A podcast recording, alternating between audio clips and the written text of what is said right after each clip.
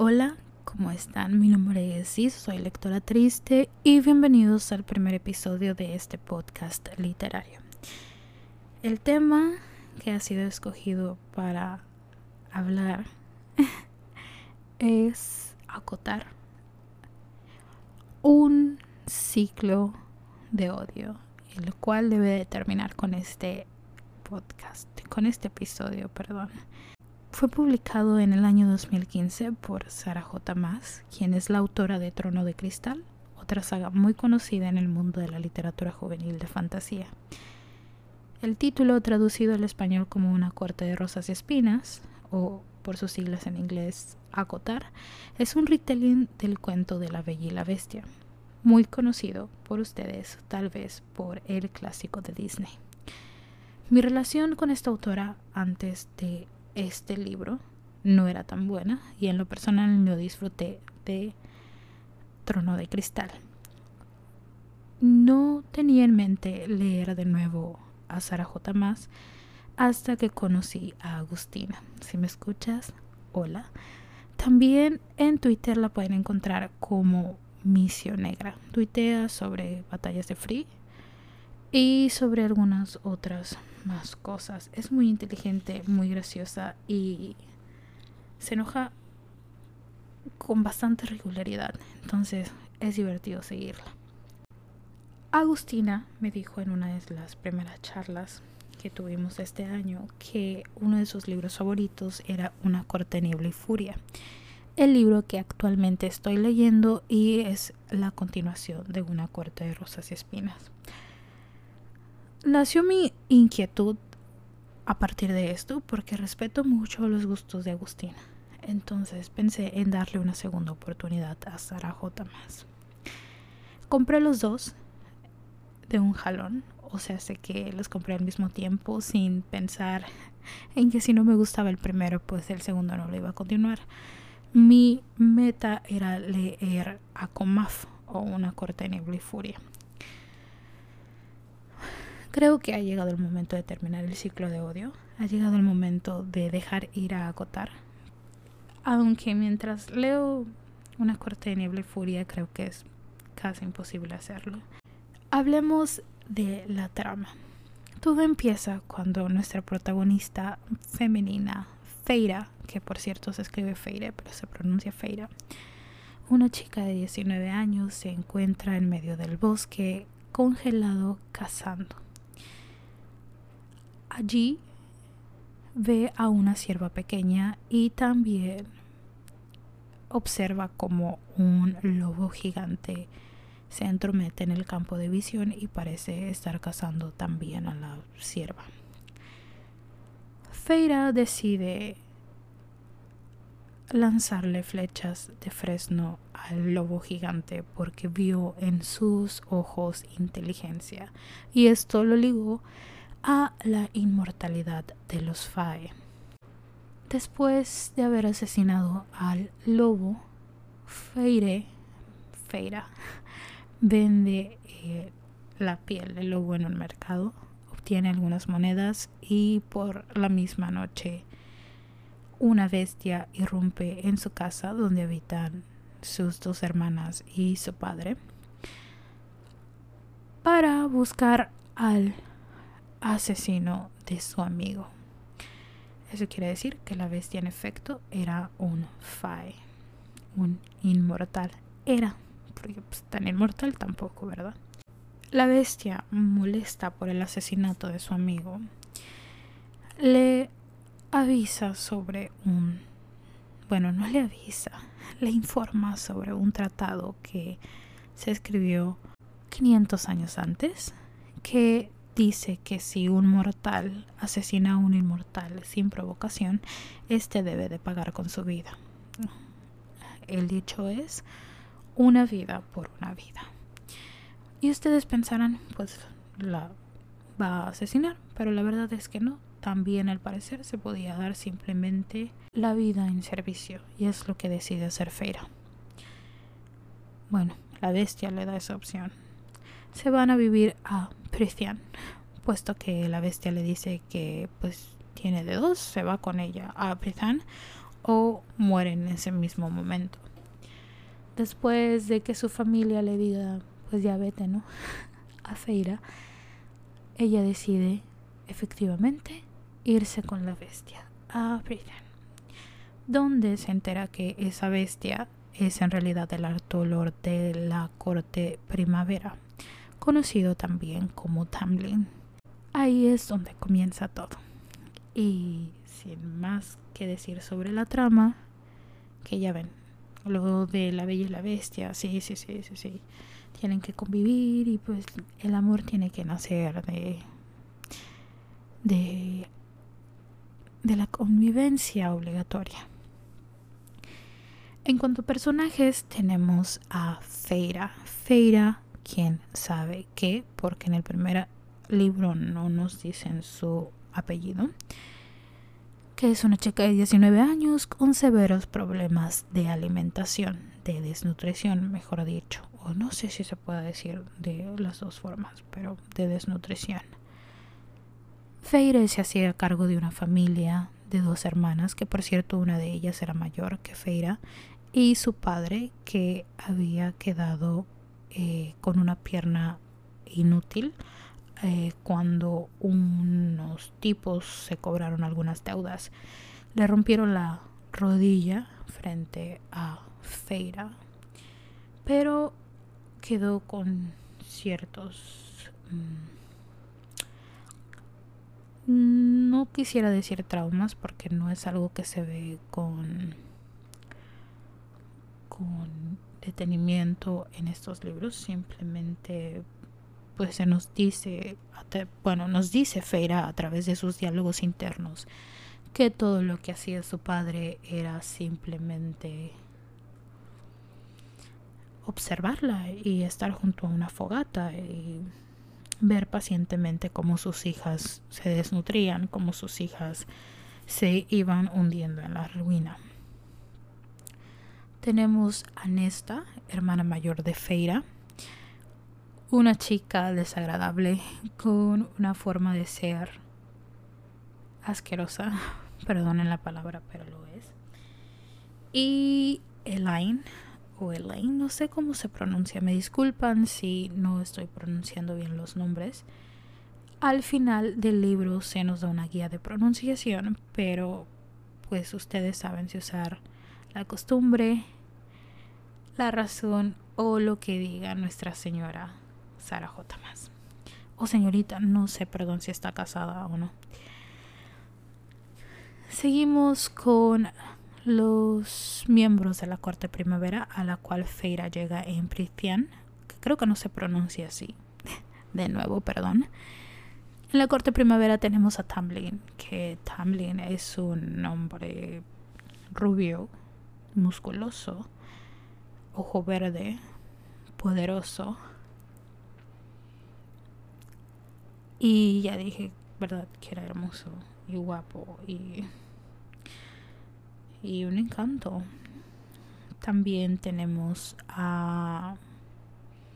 No, no, no, tengo que seguir hablando de Tamlin porque Tamlin es una persona, un personaje que en teoría pues es el protagonista masculino, no en teoría, pero es que si leen el libro con detenimiento se van a dar cuenta de que este vato no aparece por mucho tiempo y lo más interesante del libro sucede cuando él no está. Es un personaje insípido, aburrido y en el mejor de los casos solo aporta un deje de que pues pues está guapo y es el interés amoroso porque está guapo. Él sufre de una maldición, la cual una villana bueno, la villana de este libro le arrojó por medio de trucos e inteligencia. Y Tamlin tiene la horrorosa maldición de no poder que alguien más vea su belleza física, su belleza facial, porque tiene una máscara pegada en el rostro. Esa es la maldición la terrible maldición que te pone a pensar lo mucho que han de sufrir los guapos. A mí sí me pone a pensar, sinceramente, cómo vas a ser guapo y tener el rostro cubierto. Simplemente no, no, no, no. Rompe muchísimo el corazón. Mencioné la maldición porque el resto de la corte primavera también es presa de esta maldición. Todos tienen una máscara pegada al rostro que no se pueden quitar. Después está en esta misma corte otro de los personajes, entre comillas, muy importantes, Lucien o Lucien. Se escribe Lucien, se pronuncia Lucien, que es un tipo de cabellos rojizos con un ojo falso. Originalmente pertenecía a la corte otoño y tiene una interesante dinámica con Feire. A mí en lo personal me agrada muchísimo. Y es uno de los pocos, pocos personajes que al menos sí puedo entender. Otro personaje del cual tengo que hablar es Rysand o Rysand como se debería de pronunciar. Este chico es el alto lord de la corte noche y es guapo, oscuro, inteligente, de cabello negro, ojos violetas. Y al parecer es el chico que le da placer a nuestra villana. Rhysand en lo personal lo considero como el personaje más interesante. Si bien es el único que es lo suficientemente misterioso como para intrigar algo un poco. Seguimos con Amaranza o como se escribe Amaranta. Es la villana de esta historia y eso, bueno, fue una comandante en tiempos de guerra, pero 50 años antes de la historia eh, de este libro, mediante trucos, hizo de los siete lords sus achichicles, robándoles un poco de su poder o más que nada atándolos. Amaranta o Amaranza, como sea, no es la villana más inteligente que ustedes puedan creer que existe. No lo es bajo, según mi opinión, ningún término. ¿Eso quiere decir que es mala? Para mí es mala como personaje y mala como villana, pero aunque no quisiera detallarme en las decisiones que esta villana hizo a través de la historia, pues porque no quiero spoilearles absolutamente nada, sigue siendo un personaje al cual le faltó muchísimo para hacer lo que realmente tenía que ser tengo que hablarles un poco más de Feire porque sé que al principio no lo hice del todo bien. Sí, una chica de 19 años que se hace cargo de su familia, sufre de desnutrición y no sé qué más decirles aparte de que le gusta la pintura. Sabe cazar. Y sinceramente no sé qué más decirles es nuestra protagonista y lo poco que puedo referenciar a ella, como sus diálogos internos con su autocompasión. Cuando un personaje se autocompadece tanto o de una forma tan, no sé cómo decirlo, tan incipiente, haciéndose la mártir, es difícil que me agrade. Probablemente ustedes lo vean con un corazón muchísimo más caritativo que el mío. Yo en lo personal creo que le puedo poner este podcast yo en lo personal porque creo que es mi moletilla. Hablemos ahora, bueno, hablaré yo, de la construcción del mundo. Prácticamente es la isla de Inglaterra dividida en dos por un muro el sueño de Donald Trump. Pues resulta que En un pedazo viven los mortales y en otro viven los inmortales. Ocupan la mayor parte de la isla y está ocupada esa sección por siete cortes. Primavera, verano, otoño, invierno, día, noche y amanecer. Me disgustó que se nos hable tanto y se nos muestre tan poco. Mucho texto, mucha introducción, pero poco de lo fantástico fue algo que eh, interesara. Desde luego, creo que lo mejor de todo fueron las bestias o los seres fantásticos. Las bestias que no eran Tamlin. Los seres fantásticos como el Ator, los Naga, los Uriel, que no se pronuncian así, creo ninguno de los que he mencionado. Los Bogi o Bogue, no me acuerdo como el papel higiénico o algo así. Pues son seres oscuros a los cuales creo que se les puede sacar muchísimo más provecho. Hasta lo que yo he leído, que es el segundo libro, pues no es como que estas criaturas tengan mucho tiempo entre las páginas. Y no hay más que hablar de la construcción del mundo, porque casi todo se enfoca en Feira conviviendo forzosamente con Tumbling. Sí. No hay más, no hay menos. Eso es lo que es. Conté las páginas en las cuales no pasó absolutamente nada y fueron 308. A partir de la 308 hay algo que sucede, pero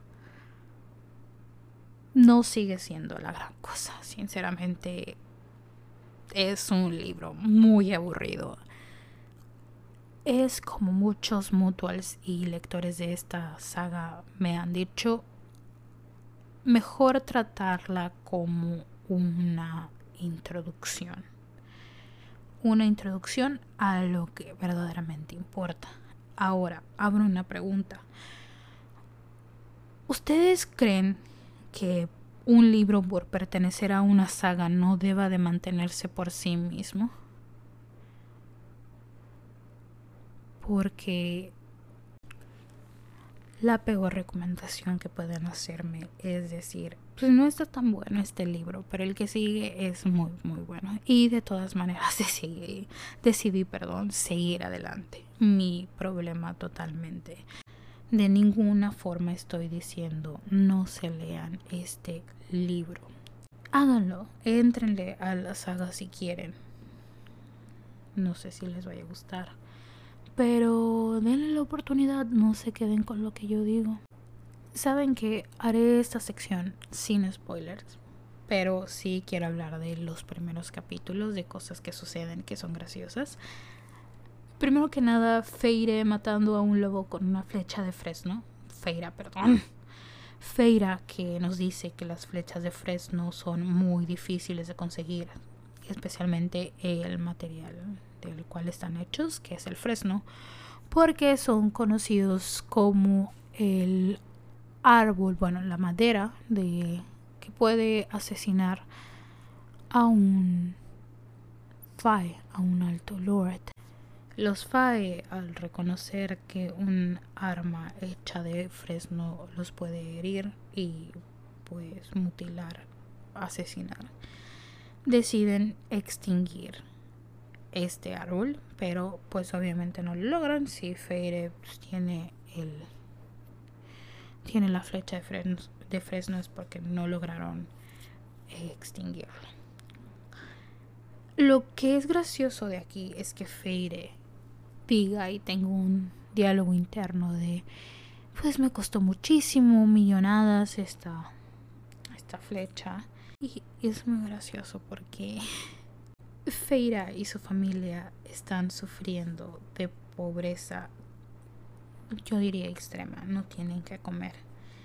Y aún así me estás diciendo que puedes comprarte una flecha de fresno. Es como si, no sé, pensaras tú en comprarte utensilios, armas de plata, porque pues has escuchado de este ser mítico llamado vampiros que pueden terminar con la vida de un ser humano. Entonces estás a la tarea de comprar por si se te cruzan en el camino. Es muy gracioso, disculpen, pero lo es. Y no sé, simplemente me parece ilógico. O debes de ser muy egoísta para que te importe más. Bueno, quitarte esa maldición y que todos te vean el rostro bello. Hay una segunda parte de la maldición, es verdad, pero el poco resentimiento hacia Feira por la muerte de este mejor amigo de de, de Tamlin es, es algo que me pone a pensar. Es aburridísimo todo y no tengo más palabras que decirles acerca del libro. Quiero dedicar unas palabras sobre Tamlin, ya que voy a terminar el podcast aquí. Tamlin es el personaje más insípido, más aburrido que he tenido oportunidad de leer en los últimos años. Necesito terminar este ciclo de odio, necesito sacar todo fuera de mí. Lástima que no puedo hablar del segundo libro, porque hay muchísimo más que me hace enojar de él. Pero tengo suficiente con el primer libro, lo aburrido, lo soso, lo estúpidamente horroroso que era esto de de su maldición, de cómo se guiaba el personaje, de cuándo sí y cuando no importaba o aportaba algo a la trama. Es, es, es que era el personaje masculino protagonista, el principal interés amoroso de nuestra chica. Y era... Mm, no, simplemente no, no, no, no, no lo soporto. Y pues, si tienen algún club de haters, aquí estoy yo. No sé si se pronuncia así el inglés y yo no nos llevamos. Y ya, otra vez, de nuevo, les quiero decir, si quieren leer este libro, háganlo, no se guíen solo por mis palabras, hay muchísimo más que pensar al respecto. Y si ustedes sienten que, pues no sé, deben de hacerlo, háganlo. Si quieren hacerlo, háganlo. No tengo nada en contra de las personas que aman este libro en específico o que aman la saga. Hasta cierto punto lo entiendo porque, más que entenderlo, comprendo que todos somos diferentes, a todos nos gusta algo diferente. No quiero que piensen que solo voy a hablar mal de libros, simplemente necesitaba desfogarme con este libro y con Tamlin en especial porque es un personaje que odio, que detesto, que me repugna podemos hablar más adelante de otros libros igual de interesantes que sí me gusten. Es lo que tengo en mente. Y nada, yo solo les puedo decir que lean lo que quieran. Se trata todo acerca de disfrutar. Así es que háganlo sin temor, sin miedo. Mi nombre es Is, soy lectora triste. Y por cierto, pueden llamarme Isa. Prefiero que me llamen Isa, porque soy Isabel. Y nada, les deseo lo mejor. Tengan un excelente fin de semana, tengan una excelente semana. Si están asistiendo a clases o clases online, espero que todo resulte muy bien, que se encuentren bien. Por favor, los quiero muchísimo. Ah, ni los conozco. Pero muchísimas gracias por escucharme. Les deseo lo mejor.